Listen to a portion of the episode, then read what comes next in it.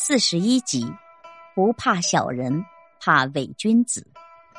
原文：君子而诈善，无益小人之肆恶；君子而改节，不及小人之自心。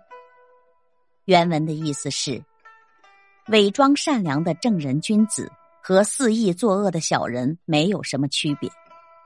君子如果改变自己的操守志向，还不如一个小人痛改前非，重新做人。感悟：俗话说“明枪易躲，暗箭难防”，但生活中的暗箭却是防不胜防。